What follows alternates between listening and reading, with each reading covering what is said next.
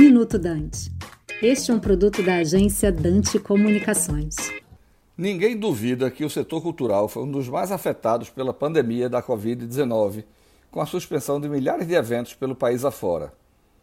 Agora, com a marca de mais de 100 milhões de brasileiros totalmente imunizados, caminhamos firmes para a retomada dos eventos culturais tão importantes do ponto de vista econômico e social. Nesse início de outubro, realizamos aqui em Olinda a Bienal Internacional do Livro de Pernambuco, a terceira maior feira literária do país e a primeira realizada em formato híbrido.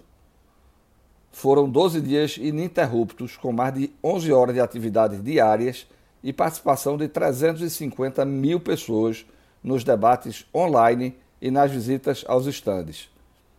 Contamos com a participação de nomes consagrados, como os escritores Mia Couto, Itamar Vieira Júnior, Cida Pedrosa e Mariana Henriques, entre muitos outros. Cerca de 90 livrarias e editoras marcaram presença e foram mais de 60 lançamentos de livros. Contamos também com a Bienalzinha das Crianças, que reuniu a turma de 0 a 6 anos via conexão virtual e outros que estavam no pavilhão do Centro de Convenções. A Bienal de Pernambuco também movimentou 12 milhões em negócios no setor livreiro, deixando um legado importante para a retomada desses eventos no país. Pois que venham os próximos. Eu sou Rogério Robalinho, produtor da Bienal Internacional do Livro de Pernambuco e CEO da Expo Idea, falando para o Minuto Dante.